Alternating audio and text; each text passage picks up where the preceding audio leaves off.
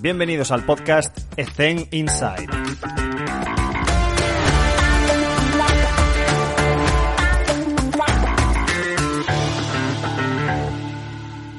Muy buenas a todos y bienvenidos un día más a Ethen Inside. Hoy está con nosotros Pedro Monzú. Pedro, llevo tiempo eh, esperando haciendo esta entrevista porque te tenía anotado después de mucho tiempo, pero como el año tiene 53 semanas, creo, pues es muy difícil. Así que, Pedro, de verdad, es un placer tenerte con nosotros. ¿Qué tal? ¿Cómo estás? Hola, muy bien. El placer es mío. Estoy aquí encantado y, y joder, deseando, deseando desde que me escribiste poder sacar este ratillo. Qué guay.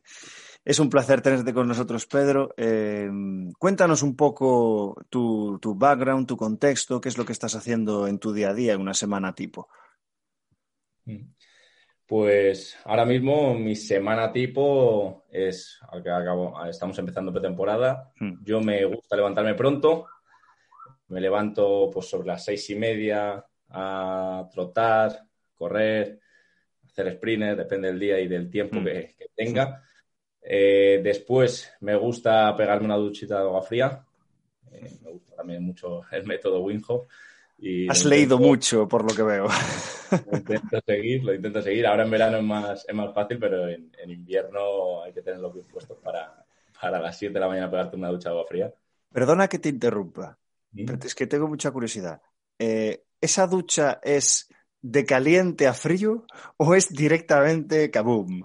Eh, directamente, al lío. Estás colgado. O, hago unas cuantas respiraciones, me mentalizo y tiro para adentro. ¿Cuánto tiempo? ¿Segundos? Pues intento mínimo, mínimo minuto y medio. Minuto y medio, dos minutos. Buah, yo soy incapaz, soy incapaz, tío. Lo he intentado, ¿eh? pero es que soy incapaz. Pero, joder, macho, es que luego te, te aficionas a la, a la adrenalina, el, el, después salir, que te pega un subidón de energía al cuerpo de, bueno, el ratito ese congelado, pero después Hmm. es un chute que, que, ni el café, ni el café. Hmm. Perdona, perdona por la interrupción. Pues nada, seguimos ahí. Si tengo ratillo, no. Eh, no me importa no desayunar y hacer eh, el ayuno ahí por la, por la mañana. Pero bueno, a mí me gusta más ayunar por la noche. Pero si no, tengo un ratillo ahí que pueda leer, apuntar alguna cosilla de cosas a realizar durante el día. Y ahora mismo, pues después sería irme a, al entrenamiento. Voy al entrenamiento, monto el entrenamiento, hacemos el entrenamiento y más o menos terminamos sobre sobre las 12, una cosa así. Y luego ya pues vengo aquí y ahora con este calor pues cocina, comer, me gusta pegarme una siestecilla, aunque intento, eh, soy mucho de ideal estoico, ya lo, bueno, ya lo intuirás y ya lo irás viendo. Intento que las siestas sean de 20, 25 minutos, aunque a veces eso te, te, casi te mata o a alguna gente le sienta incluso hasta peor, pero bueno, me voy haciendo y, y, después pues ya por la tarde ahora mismo pues un poquito más de ocio me quedo a lo mejor un ratillo leyendo haciendo alguna cosilla o pasando a limpio o pensando en el entrenamiento del próximo día de qué te ha salido hoy si tenemos que reprogramar algo o no. Y poco más. Por la noche me gusta eh, hacer aunque es muy difícil porque los días que sales y tal y ya igual llegas muy tarde y, y demás me gusta hacer como un pequeño resumen del día y tal a modo de diario y, y poco Hostia. más. Sí, sí, Hostia, sí. Como, como Death Note. Ahí, ahí, está, ahí está. Hombre, es que esto lo iba a hilar seguro. Diario de muerte. Hoy, hoy, me ha, hoy, me ha, contestado mal este tío. A tomar por culo. Hostia, qué interesante. He apuntado varias cosas, pero hilamos esta. Eh, un diario, un diario, tío. Esto, esto no lo hace todo el mundo. ¿Por qué, por qué llevas un diario de, o sea, qué anotas en tu diario? Por la mañana suelo anotar las cosas que hacer. En plan, a modo un poquito, pues como para autoobligarme a cumplirlas. Y al final del día lo que hago es anotarla, pues este, no, no, no son cosas tampoco de inventar la penicilina, pero entrenar, leer, eh, ducha de agua fría. Un checklist, y, un checklist. Eso es. Y al final, pues las tacho, veo cuál me ha costado hacerlas, ¿no? Y luego, pues para repasar un poco el día, porque al final, ahora en vacaciones o en pretemporada, pues no tanto, pero luego ya cuando viene toda la rutina y durante el año, como que estás todo el día de aquí para allá y sin, sin pararte a veces a, reflexionar sobre todo el día y al, final pues, casi ni te acuerdas de lo que has hecho a primera hora, de con quién has hablado, de, de alguna sensación que has tenido.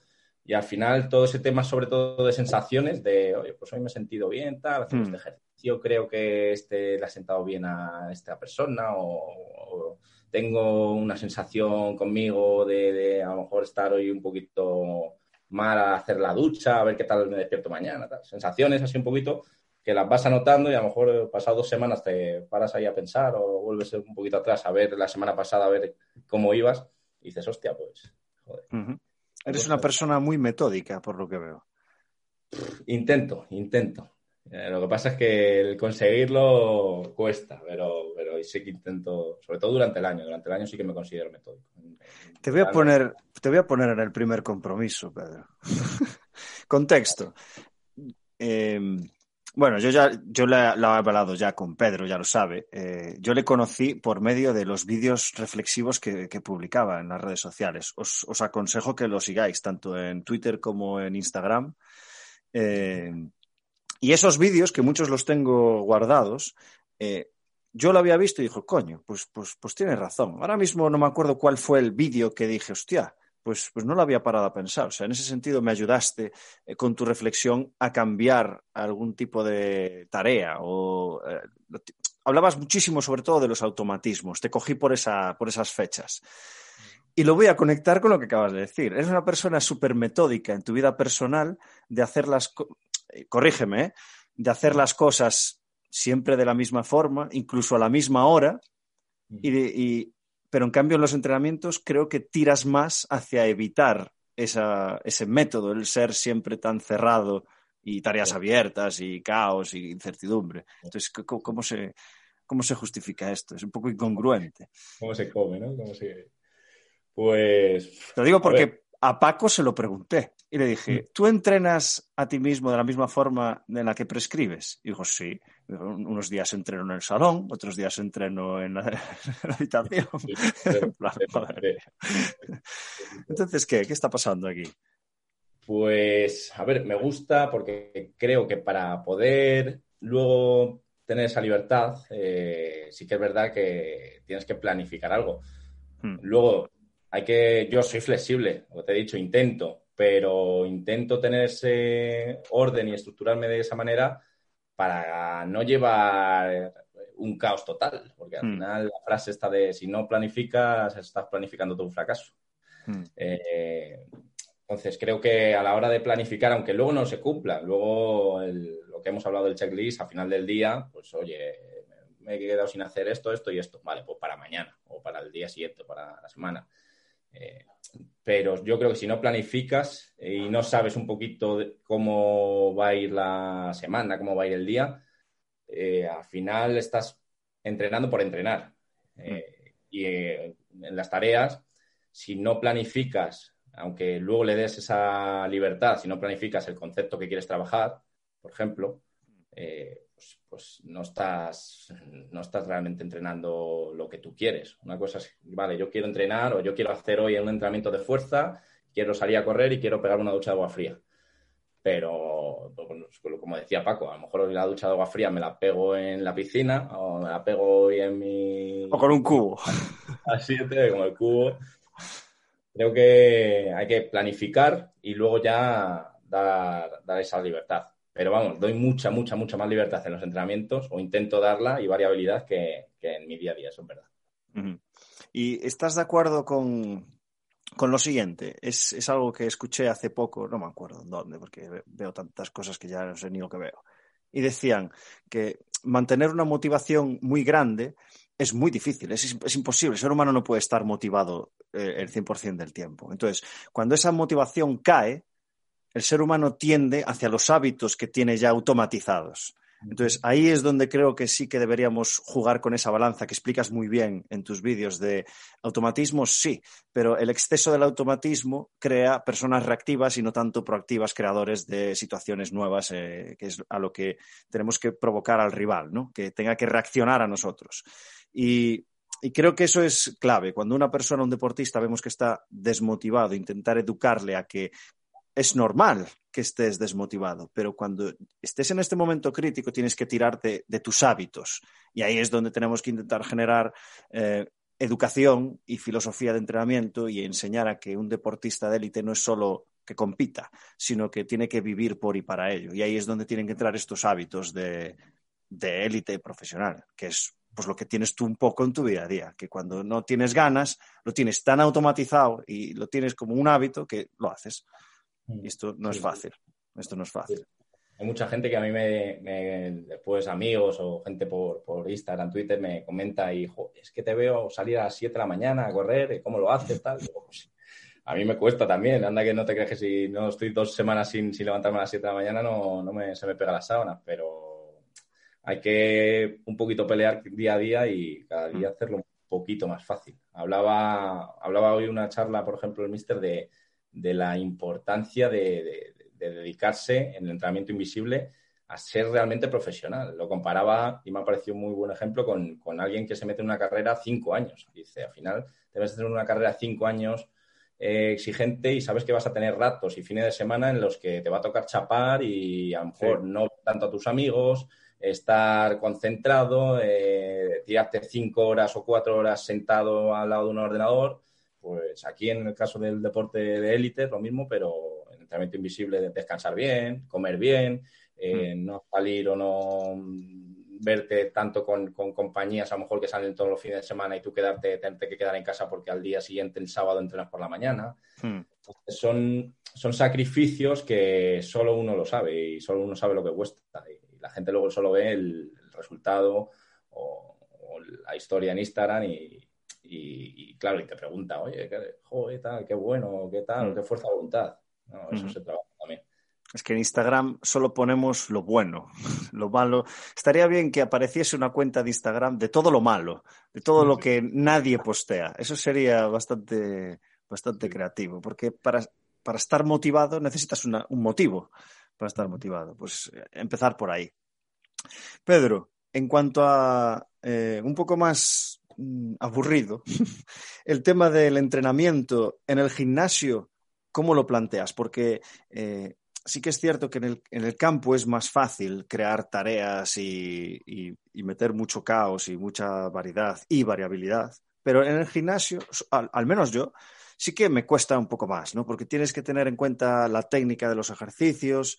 Eh, estás normalmente, nuestros compañeros están solos o tienen el apoyo de una, dos personas como mucho, pero claro, un equipo de fútbol que tienes veintipico personas, pues ya ni te cuento. Yo que tengo a doce, estoy solo y a veces me cuesta, ¿no? Quisiera meter tareas pues con niveles de especificidad y todo eso, pero hay veces que es que tengo que tirar a A, B y C para garantizar que al menos hace un trabajo de calidad. Esto eh, no me acuerdo quién lo había explicado, pero había dicho, Alex, yo prefiero eh, quitar especificidad y hacer una sesión de 45 minutos de los fundamentales, los básicos, y que se hagan muy bien, aunque se aburran un poco, eh, aunque no es determinante que, te lo pases bien o no, porque hay que hacerlo pero prefiero hacer eso más básico muy bien que empezar a poner tareas de mucha incertidumbre, perturbaciones, contexto inesperado. Ahora, como decía Paco, ahora te quito un disco de aquí porque siento descontrol,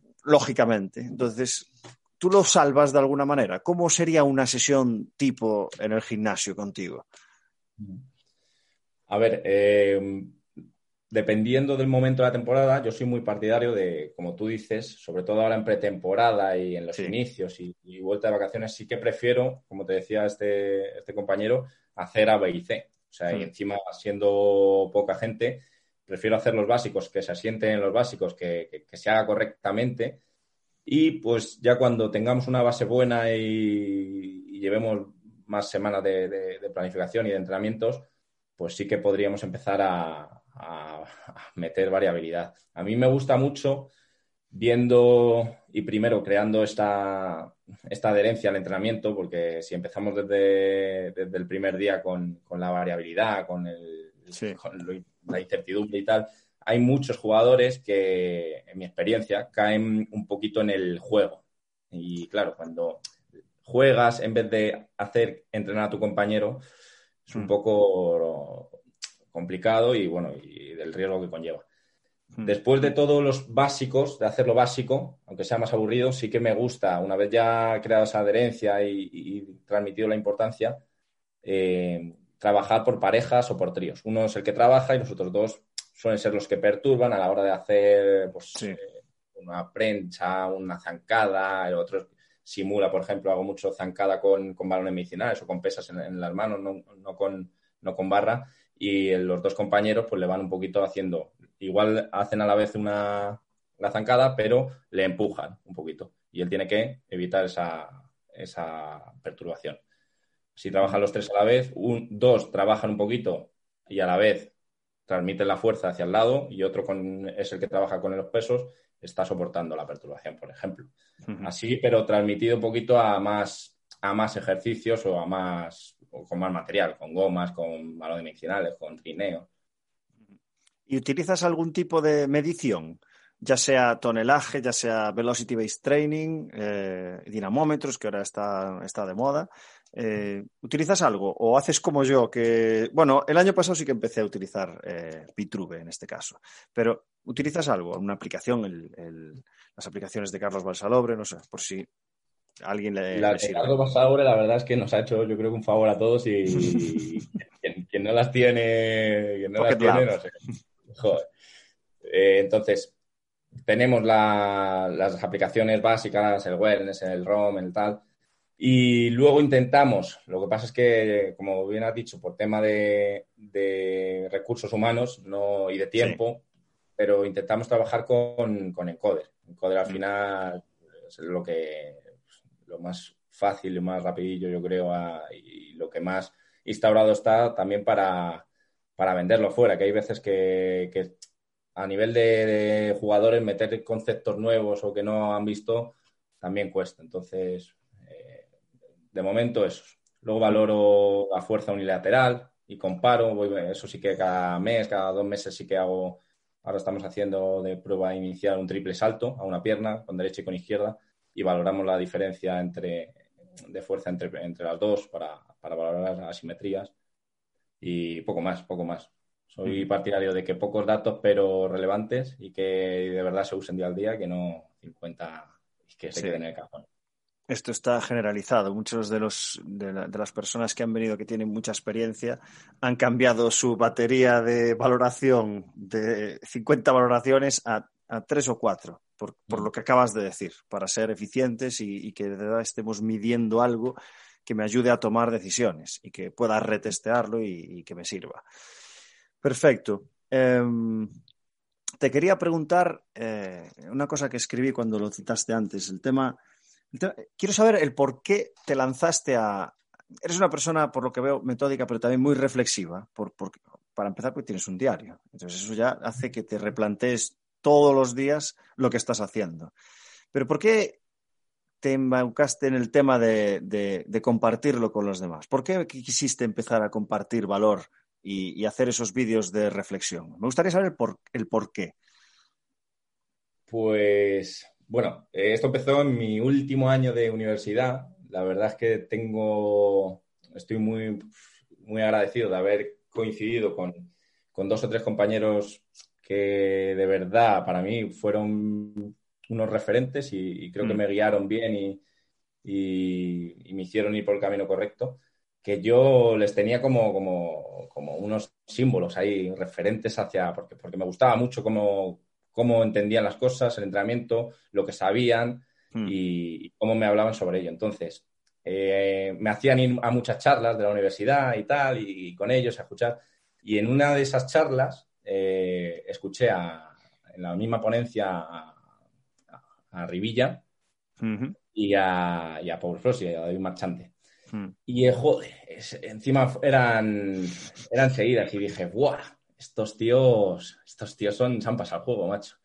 Y, los dos hablaban un poquito de eso, de compartir contenido, de, ser un poquito abierto, de no, de no tener miedo, de, oye, eh, estábamos, eh, estábamos en el último año de universidad y hay que empezar a moverse, a empezar a aprender por sí mismo. Y una manera de hacerlo es, ya que te va a valer a ti, y pues compartirlo y, y formar y aportar algo a, la comunidad. Y dije, joder, ¿por qué no? Mm. Y con mi trabajo fin de, grado, pues saqué un par de infografías ahí que, que, yo me hice para las diapositivas para explicarlo, para la ponencia final. Y dije, bueno, pues la voy a compartir en redes sociales. Y me gustó el gusanillo este de hacerlas un poquito más chulas, más para el público general y tal. Y seguí por ahí infografía, infografía, infografía. Y luego dije, hostia, ¿y por qué no vídeo? Y me lancé al vídeo. Y dije, pues ya está, pues vídeo también. El vídeo es el rey ahora. Es, eh, es mucho más fácil. hay, una putada, con perdón por la palabra, pero eh, por lo menos a mí, ¿eh? no, sé, no sé tu opinión. Sobre todo en Twitter, para mis vídeos es muy... El límite. Claro, es, muy difícil acortar términos y conceptos en 1.20. Entonces, al final, pues eso, yo lanzo, dije, pues lanzo ideas, lanzo mi forma de verlo y que la mm. gente reflexione y si le puede ayudar o dar. Muchas veces a mí me pasa, por ejemplo, en, tus podcasts se me ocurren mil cosas en plan de, ¿por qué yo, yo haría esto? Yo le mm. preguntaría esto. Yo, pues, ah, joder, pues el, ejemplo que ha puesto me, sirve a mí ahora mismo para hacer esto, a lo mejor, o modificar esto. Sí. Entonces, porque claro, hay mucha gente que te comenta los vídeos y dice, no, porque esto tal, o te intenta rebatir, que, yo muchas veces estoy de acuerdo con ello, pero digo, es que si, si, es que puedes tener razón, pero es que en un minuto veinte no me da para más, o sea, no, no, se trata de un vídeo de ocho minutos de... Y esto cada vez va más, ¿eh? porque la, la sociedad quiere todo rápido y fácil y, con el menor gasto posible. Pero es que, es que además las redes sociales nos manipulan, nos manipulan en ese sentido, porque no sé si lo sabéis, pero por ejemplo, si tú ahora decides, hostia, pues mira, voy a, voy a hacer lo mismo de, que hace Pedro, voy a intentar compartir valor, voy a empezar a hacer infografías, tal. Cada infografía que pongas en tu cuenta de Instagram la va a ver como mucho un 10% de los seguidores que tengas.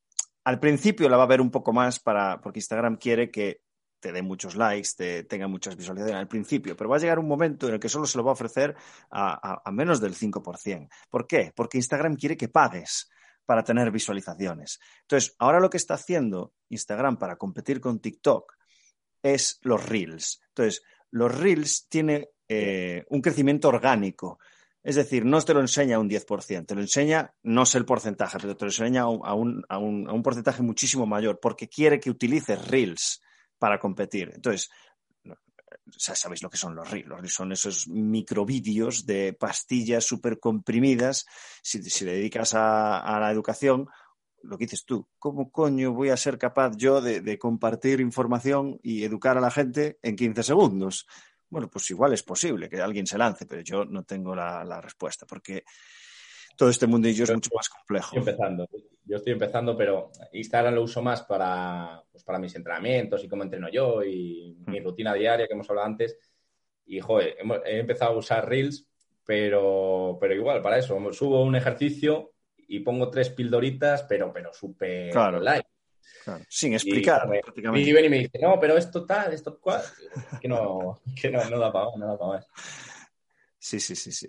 Vale. Eh, tengo, tengo, una pregunta aquí anotada que, iba en relación con, esto, ¿no? Con, los vídeos reflexivos, porque, como te decía antes, yo te cogí en el momento en el que estabas hablando mucho sobre las tareas, eh, cómo nosotros tendemos un poco a veces hasta la desidia y eso provoca pues hacer rondos de pases, que lo pusiste de ejemplo, que generan unos automatismos que a veces no deberían ser los correctos, porque nosotros queremos que eh, ¿cómo lo decías? Decías que el entrenador está diciendo al jugador que quiere un cierto tipo de pase, pero realmente en el partido se van a generar una variabilidad de pases brutal que no estamos entrenando por culpa de esos automatismos que tú estás forzando. Entonces, ¿podrías explicar un poco el concepto del automatismo en las tareas y qué pros, porque también tiene pros, qué pros y contras tiene para saber tomar decisiones esa balanza de cuándo sí, cuándo no? Pues los automatismos, eh, al final estamos intentando crear eh, una forma más eficiente en el cerebro del jugador de conseguir los conceptos que nosotros queremos que luego se den en el juego, que se comporte nuestro, nuestro equipo. Hmm. Ahora bien, creo que normalmente y lo más fácil es descomponer. O sea, nosotros queremos que se dé una situación que vemos en el partido de fútbol y lo vamos descomponiendo. Hmm. Lo más fácil es irlo descomponiendo por rivales, por fases del juego y por, al final, por porterías incluso o por duración de la jugada. Esto lo más básico es hacerlo normalmente sin oposición y marcando las, pausas. Es decir, pues yo quiero que vaya de izquierda a derecha. pues, una orquesta, sí, sí. Eso es, eso es. Que esto tiene, se ve porque al final el concepto queda claro, pero yo creo que uno de los contras es que luego el jugador no, se enfrenta a ello en el, en el partido. Entonces, el, como concepto y como finalidad, te dirá mucha gente, no, pero es que al final se consigue. Si yo estoy trabajando ruedas de pase, al final hay goles que llegan de esa forma. Sí, sí, sí, sí, yo estoy totalmente de acuerdo. Pero el tiempo yo creo que invertido y al final la, riqueza que le das al jugador de entender otras situaciones o, muchas jugadas parecidas que luego no son, porque cuando me dicen eso yo digo, vale, me estás diciendo las que acaban en gol, pero hay un montón de jugadas parecidas que no han acabado en gol. Y yo te hago la pregunta contraria, solo para putear, yo hago de abogado del diablo. ¿Y si al haber hecho más variabilidad, esas jugadas que han sido muy, muy, muy parecidas, pero haberles ofrecido otro contexto al, jugador, habrían sabido interpretar o, reajustar mucho más rápido y acabar, haber acabado en gol muchas más jugadas? Entonces, yo opino que, tenemos que tener algo claro de los automatismos que queremos generar en el juego pero que no debemos imponérselos, debemos hacer que los descubran ellos. Queremos, yo quiero que a partir de medio campo sea velocidad en el juego. En el juego. Yo mm. quiero que cuando robemos una zona, el balón rápidamente acabe en otra. Pero no por ello tenemos que hacerlo en plan robotizado y con el joystick que, decimos de, izquierda a derecha. Yo creo que se tiene que eh, favorecer con unas reglas de provocación. Eh, ahí tenemos que, pues bueno, darle un poquito al coco como entrenadores y como como facilitadores de, determinadas acciones. Por ejemplo, en, lo que decíamos antes de las ruedas de paz y los rondos, joder, a mí me, llamó muchísimo la atención, que fue otro de, los vídeos, que lo hice en, sí que es verdad cuando estaba aquí en un colegio, pero lo propuse esa variante y fue un bloqueo mental para los jugadores. Normalmente desde pequeñajos, desde los pres, pero Benjamines, dicen de 1 a 2, de 2 a 3 y vamos rotando así, en círculos, o en cuadrados, o en rombos. Y, claro, luego, luego el entrenador lo que le pide en el fútbol, por ejemplo, que yo estoy en fútbol, es tocar y moverse, pero nunca nadie te va a pedir toca y muévete al compañero que le has dado el balón, que es lo que estamos haciendo en una rueda de pase. Yo toco con el 2 y voy al sitio del 2. Sí. Lo que te piden es tocar y moverte a otro espacio. Entonces, yo cuando les dije en un rombo, me acuerdo que era, tocas al número 2, que tal de la derecha, y te mueves al, al, que quieras menos al 2, al 4 o al 3. Bueno, bueno. bueno se formó la mundial, se formó la mundial. Toca con el 2, se va al 3, pero ya el segundo toca con el 4 que le tocaba y, no sabe dónde irse y se va donde el 4, que era donde había dado el pase. Entonces, a, nivel cerebral, a nivel neurológico, colapsan. Pero sí que es verdad que con la práctica, pues al final yo creo que, eso les viene, les viene mejor. Les viene mejor. Saben adaptarse mucho más, saben, saben, están mucho más atentos.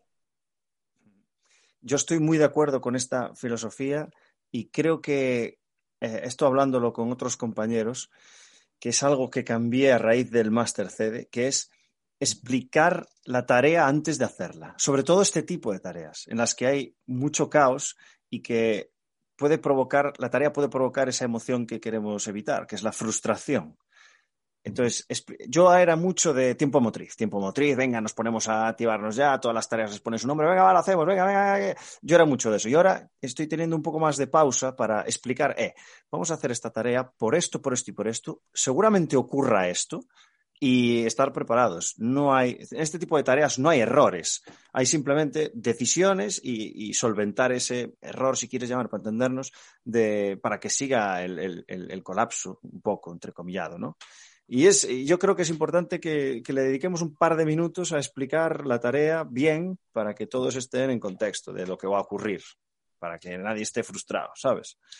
Sí, sí, sí. Hay, muchos jugadores después que mm, en las propias tareas estas con, incertidumbre, con toma de decisiones, hmm. van mucho a, las decisiones fáciles. Y, joder, al final yo creo, bueno, aunque estoy seguro que todavía me cuesta, pero intento hacerlo lo menos posible eh, y que me cueste poco, el, nosotros como tareas plantear tareas perfectas, que la tarea salga perfecta y ha salido de 10 y no hay fallos y, al final intento yo al revés, que haya mucho fallo, que haya mm. mucho, no frustración, no confundir frustración del jugador, pero sí que fallo, decisiones erróneas para que de verdad sirva el entrenamiento y esté mejorando. Si no, de que me sirva un entrenamiento perfecto, que han salido todos los pases y todo el tal, si no hay nada que... y en eso los jugadores sí que hay veces que confunden el, no tener fallos, el, toma decisiones no correctas, sino fáciles, muchas, muchas veces, hmm. porque, porque a veces se creen que por no haber fallado lo han hecho bien y es que han tomado las decisiones más fáciles. No las, porque tienen miedo a fallar y eso es culpa nuestra, del cuerpo técnico de que queremos las cosas perfectas y, muchas veces pues, pues eh, las situaciones simuladas preferenciales pues eh, te ayuda a eso, ¿no? A crear situaciones de escenarios reales de competición donde va a haber errores. Entonces, ese miedo del deportista, pues tenemos que intentar moldearlo de alguna forma para que entienda que, el error es una oportunidad para aprender y ya está. Hay una cosa que, me vino a la cabeza cuando, cuando te escuché, que, que además nosotros el año pasado, contexto, nosotros el año pasado teníamos a una jugadora, una base, que es buenísima. Y, y ella hacía muy, muy, muy bien, que cuando lo vi la primera vez ya dije, madre mía. Y, y se lo pregunté después. Entonces, nosotros en, baloncesto, cuando hay un pick and roll y te saltan a un flash, eh, el pivot que está defendiendo, el que está poniendo el bloqueo, se llama una acción que se llama split, que es directamente meterte entre, entre medias para cortar el bloqueo y romper y dividir. Pues es, esa acción, o sea, la hacía tan rápido que no era una decisión, yo creo que no era una decisión, era un automatismo, de que me saltan buba. Entonces, ¿tú cómo trabajarías eso con un base? Eh, perdona por llevármelo al básquet, pero para que quede claro, ¿cómo trabajarías con un base que no tiene esa frescura? Es decir, lo, cogerías la tarea, la dividirías, la desgranas y dirías, venga, va, cada vez que te salten, split, cada vez que te salten, o harías, oye, el pivot puede hacer esto, esto y esto, toma la decisión. ¿Cómo mejorarías ese, esa acción para que sea más rápida? Porque tomar una decisión es mucho más lento que un automatismo. ¿Esto estás de acuerdo? Entonces, ¿cómo trabajarías eso? Seguramente me iría por lo de varias, varias opciones. Aunque dependiendo de cuánto le costase, eh, por ejemplo, me antes que si le cuesta mucho las tres decisiones, es decir, tienes estas tres decisiones, va a hacer esto en función de lo que tú creas que va a hacer, decide. Si aún así no le sale, empezaría a, porque esto se lleva mucho en, sobre todo a nivel, hay estudios en porteros, que eh, para parar penaltis se fija mucho en el, lenguaje corporal. Gestualmente, pues, porque si no es casi imposible esperar justo a que golpee para saber dónde va. El gestual tienes que lanzarte antes. Pues haría algo de eso. Oye, cuando se te esté acercando, a nivel gestual va a hacer esto, porque hemos visto que cuando te va a saltar, si hace esto, es porque se va a frenar y tú te, haces el split. Si no, eh, pues haces otro tipo de cosas. Por ahí empezaría. empezaría. Y, en cuanto al tiempo invertido, es decir, antes comentabas que quizás estamos invirtiendo mucho tiempo en tareas que no nos llevan al fin, que es pues, ser cada vez más eficientes en el juego y ser más competitivos. Entonces, ¿qué opinas del tiempo invertido en el rival?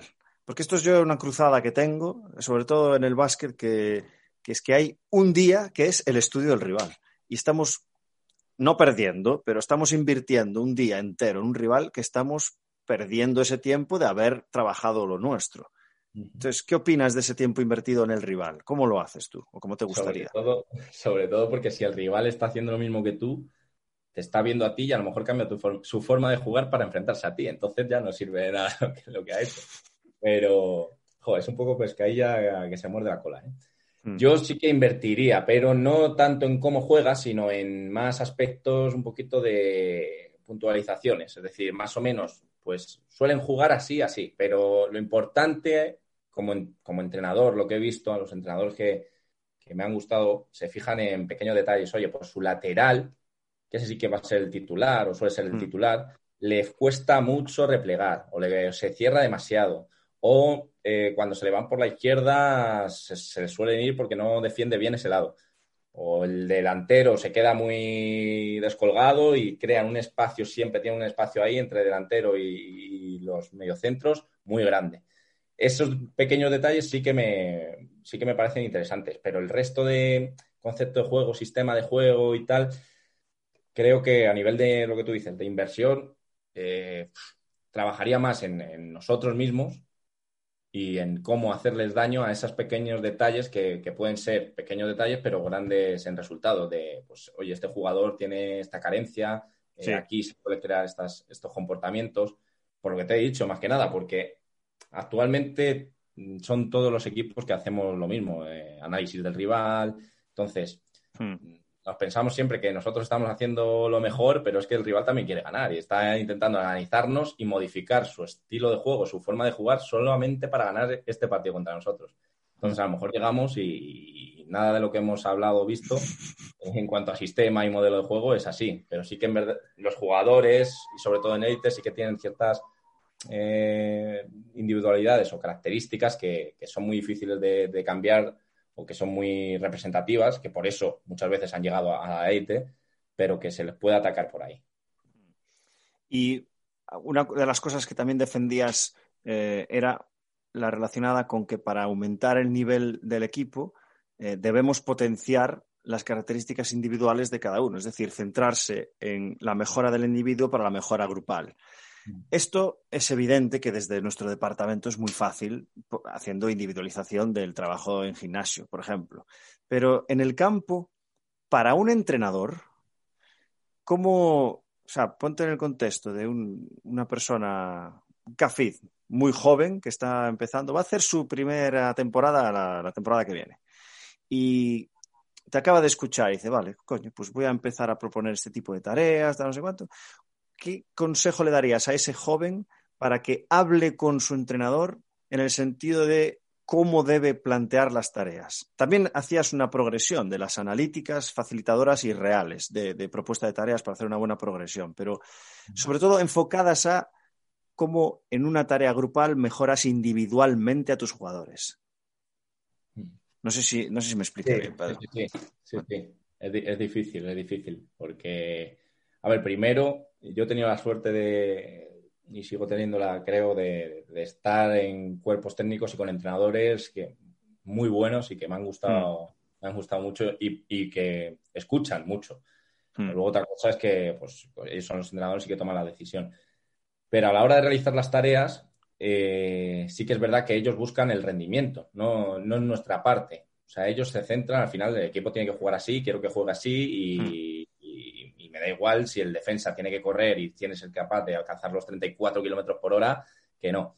Hmm. Entonces, eh, yo, una forma muy básica es descomponerlo por, líneas o por sectores. Sector, por ejemplo, línea defensiva y de medio, suelen ser los que están en bloque bajo los que pues, trabajar esos desplazamientos laterales, más analítico, pero dentro de forma jugada. Sería más no llega específico, pero, pero bueno.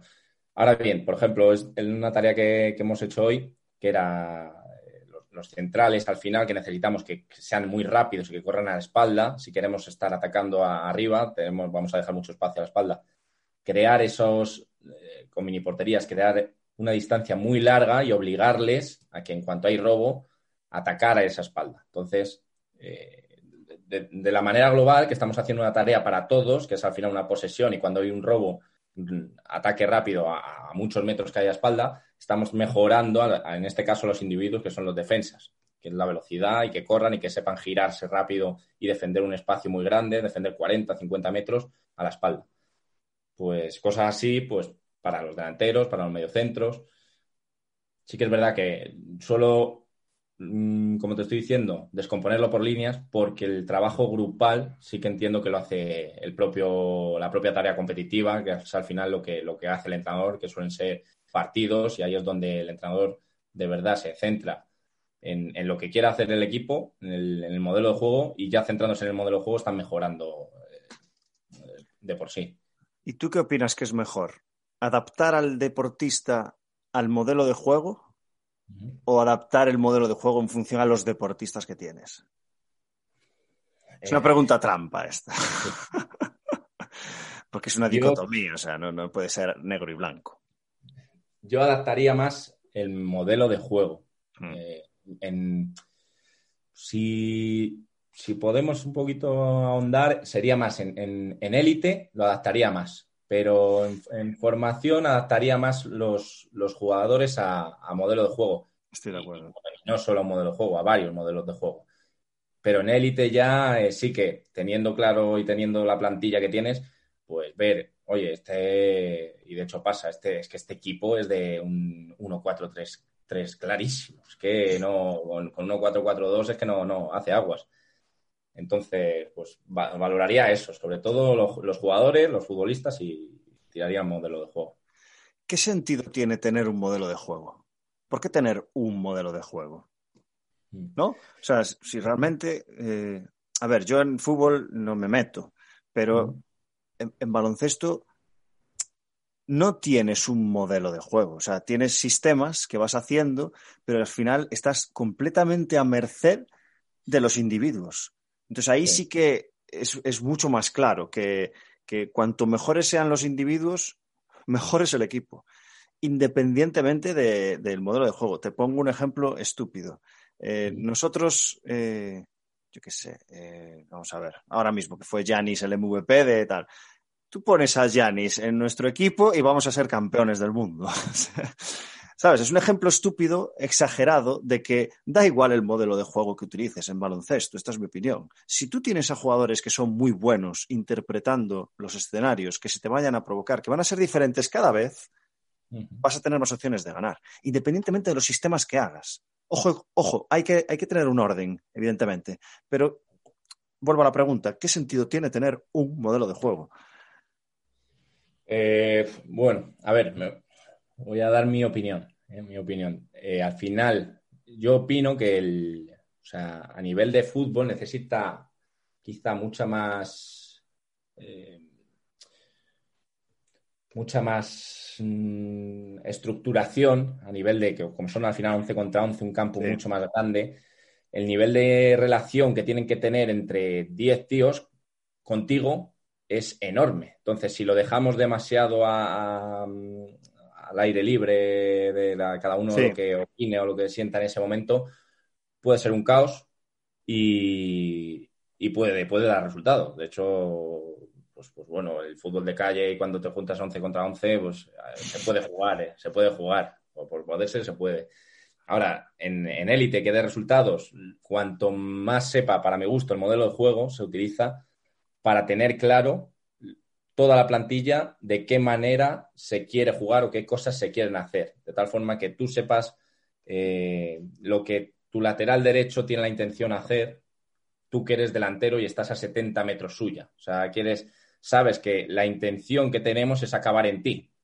Por mm. ejemplo, en el juego posicional sabes que a lo mejor tienes que quedarte parado y quieto y, y los otros 10 están haciendo otras cosas solo para que te llegue a ti el balón cuando estás quieto y solo y jugarte ahí el uno para uno que muchas veces se juega en baloncesto.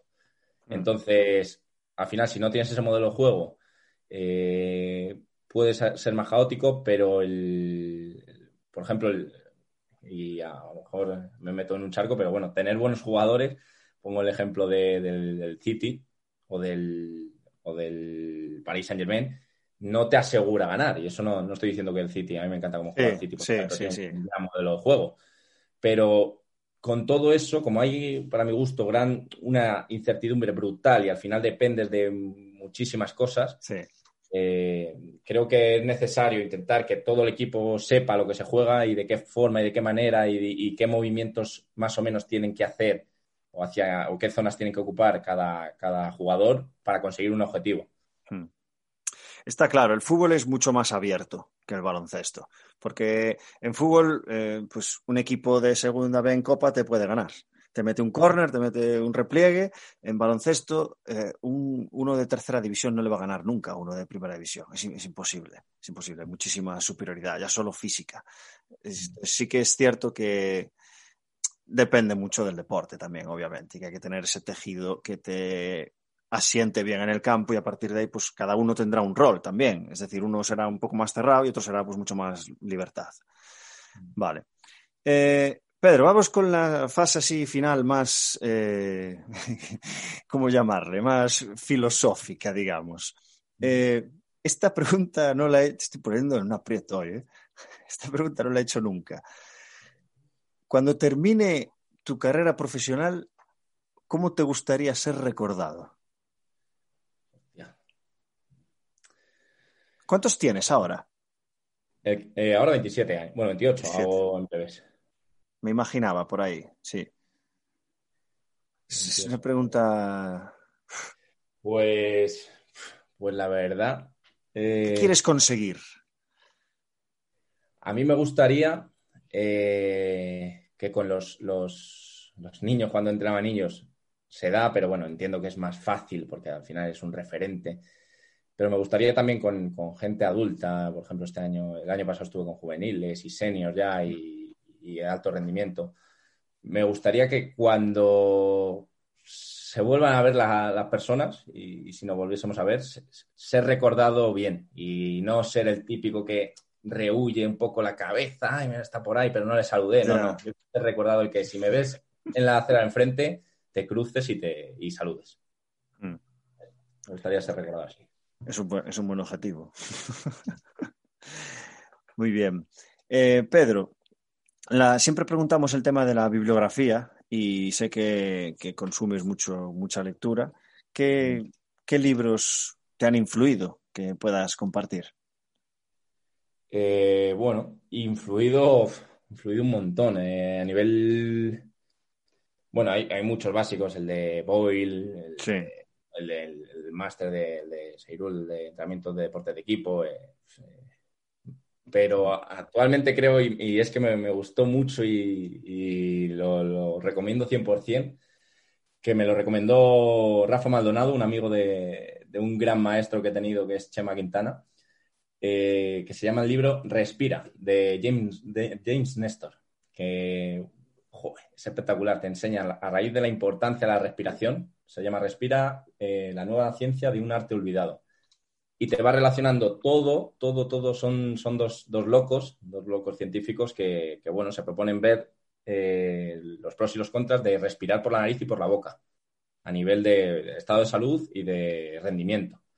Hmm. Y bueno, el experimento es que se tiran, no sé si son 20 días con la nariz taponada, solo respirando por la boca y durmiendo por la boca. Están casi al borde del colapso y luego otros 20 días respirando normal por la nariz y comparan los valores a nivel de salud y, rendimiento. Y está muy interesante porque te ofrece datos, eh, te, habla muy, mucho, mucho, mucho, mucho de, la respiración, de cómo hacerla, de, la importancia en el rendimiento. Está muy chulo, muy chulo. Y luego otro que este es muy largo, eh, me llevará mucho tiempo leérmelo, pero bueno, lo poco que, que llevo me parece espectacular, que se llama Compórtate. No sé si lo has leído de Robert Sapolsky. No. Pues la biología que hay detrás de nuestros mejores y peores comportamientos. Te explica, pues bueno, el comportamiento humano. Qué bueno. muy, muy, bueno. Mil páginas de libro. prepárate, prepárate unos cuantos cafés, pero. Me lo compraré y me lo guardaré para cuando tengamos otro confinamiento. está muy bien, está muy bien. Yo llevo 100, ¿eh? Yo llevo 100 y es, muy, muy, muy bueno. Vale. Antes de acabar, Pedro, así en confianza, eh, ¿hay alguna cosa, algún hobby, algo que, incluso hasta te pueda dar un poco de vergüenza contar, que quisieras contar? ¿Algún, algún hobby, algo que te guste, algún pasatiempo, algún, no sé? Bueno, soy... un friki como yo. Soy un friki, me gustan mucho las series de, de anime, me gusta mucho eh, pues igual, soy igual que soy friki, me considero un friki de entrenamiento y de fútbol, pues para todo yo creo que le, meto esa, intensidad y me encanta pues series como Naruto, eh, Death Note. Eh, hace poco me empecé a ver My Hero Academy. Ay, yo la intenté, pero no me, no me acabó de gustar, ¿eh? ¿Estás viendo Ataque a los Titanes? Sí, me lo empecé a ver y tal, pero a mí me pareció también demasiado. Lenta, muy lenta, ¿no? Muy bestia, muy bestia, muy bestia, muy bestia. Ah, vale, vale, vale, vale. Y reventar tanto ahí, pero bueno, sí, entretenido, entretenido. Eso sí que es verdad que no se lo suelo contar a, nadie, o sea, a no sé que seas amigo mío, amigo mío y tal, y, me conozcas, no sabes que y además por apariencia me suelen decir siempre, ah, pues no, no tienes pinta de ser friki y tal, no sé. Yo, pues, soy un friki aquí de la cabeza a los pies. Tienes que ir a Japón, tío. Tienes que ir a Estoy, estoy, estoy en ello, tío. Lo tengo pendiente y estoy ahorrando para con dos amiguetes irme en cuanto pueda. Porque además ha ido otro amigo nuestro que nos trajo ahí eh, souvenirs de, de allí de, de, Javara. de las torres de, de Dragon Ball y de todo esto. Y bueno, hablaba maravillas. Sí, sí. Yo fui 15 días, eh, estuvimos siete, estuvimos siete en Tokio, eh, dos Kioto, dos Osaka, uno Kobe, uno Nara, que eso fue un error, porque ahí esos días estuvimos viajando demasiado. Estuvimos más viajando que viendo. Y volvimos a Tokio. Y pff, brutal, tío, brutal, brutal. O sea, voy a, voy a volver seguro con mi novia. Fui con dos colegas, tres colegas. Y nos dejamos 2.400 o así, todo ya, todo incluido, eh, con regalos y todo. O sea, el, el balance final fueron 2.400. Estuvimos 15 días, eh, dormimos en un, tren, en un tren bala, Dios mío, en un, en un hotel cápsula. ¿Mm? Eh, y tuvimos también en, en, tatami, dormimos en tatami. Es que ahora mismo no me, no me sale cómo se llama la habitación esta. Uh, me sale. No, no me sale. Bueno, da igual. En una típica oriental, así, ¿sabes? Y el resto, residencia. O sea, baratito, baratito. -huh. No sé, yo creo que está, es un presupuesto bien, porque fue all-in, ¿eh? O sea, y no es cara, ¿eh? Comes, comes eh, ramen, vamos, o sea, sí, sí, pues como... Es otra cosa, porque digo, la, la, cultura de allí también tiene que... Tiene que... Es brutal, es, ya desde el avión. Ya desde el avión, eh, la, la, gente que está en el, en el avión ya es, ya es, diferente, ¿sabes? Las azafatas de vuelo ya, ya es otra educación. Es brutal, tío. En todos los sitios en los que entré, de verdad, no te exagero, en todos los sitios que entré, aunque no te miren, te dicen buenos días y hasta luego, gracias por venir, ¿sabes? Es, es brutal, es otro. Entras en un mundo paralelo. Es, es increíble. Te lo recomiendo 100%. Lo tengo pendiente, lo tengo pendiente, a ver si dentro de poco. Íbamos a ir al Monte Fuji, pero al final eh, un compañero tenía la rodilla así un poco fastidiada y no pudimos ir. O sea que para la gente que nos escuche y no entrene, por favor, entrenar para poder subir al Monte Fuji. que me quede sin ir, pero volveré. Muy bien. Eh, Pedro, que no te quiero robar eh, más, más, protagonismo ni minutos. Eh, la última pregunta que siempre es la misma. ¿Qué consejo le darías a tu yo de 20 años? Pues, pues, bueno, me gustó, me gustó aquí la respuesta y estoy muy conforme a, a que dio Paco, porque mm. Y la, las, las, acciones que he hecho me han llevado hasta aquí ahora y, y, si no, a lo mejor dándole otro consejo no, no hubiésemos llegado.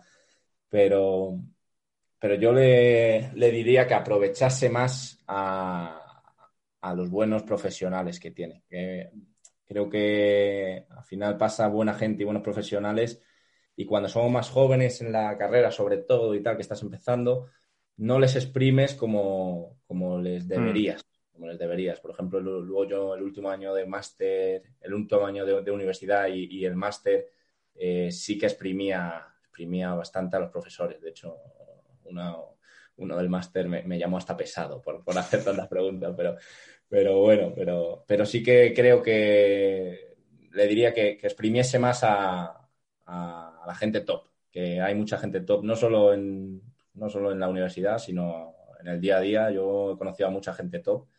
El año pasado, sin, sin ir más lejos, conocí a, bueno, eh, por, por, por, fútbol, eh, pues, eh, en el cuerpo técnico que estaba, además de, de, de, de profesionalmente, personalmente, conocía a mucha gente top y, y, eso tienes que aprovecharlo, porque son cosas que te da la vida que si no, luego no vuelven, no vuelven.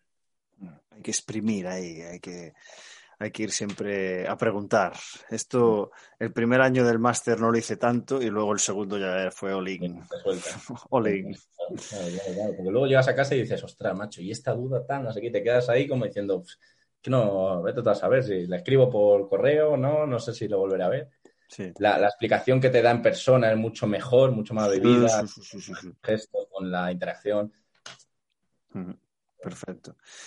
Muy bien, Pedro, pues eh, hasta aquí hemos llegado. Tengo la sensación de, de que podíamos estar aquí pff, hablando de, de, la vida y, y de la muerte hasta, pero tenemos que entrenar los dos y estamos muy Ya quedaremos otro día para hacer una segunda entrevista eh, sin grabar. cuando quieras. Al final hay que ser un poco políticamente correcto, aunque cada vez lo intento menos, pero bueno. Pedro, ha sido un placer tenerte con nosotros, que llevaba tiempo esperándolo.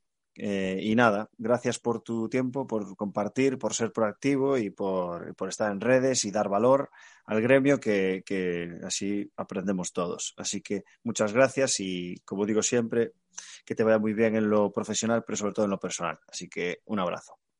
Muchas gracias, Alex. Encantado y cuando quieras repetimos.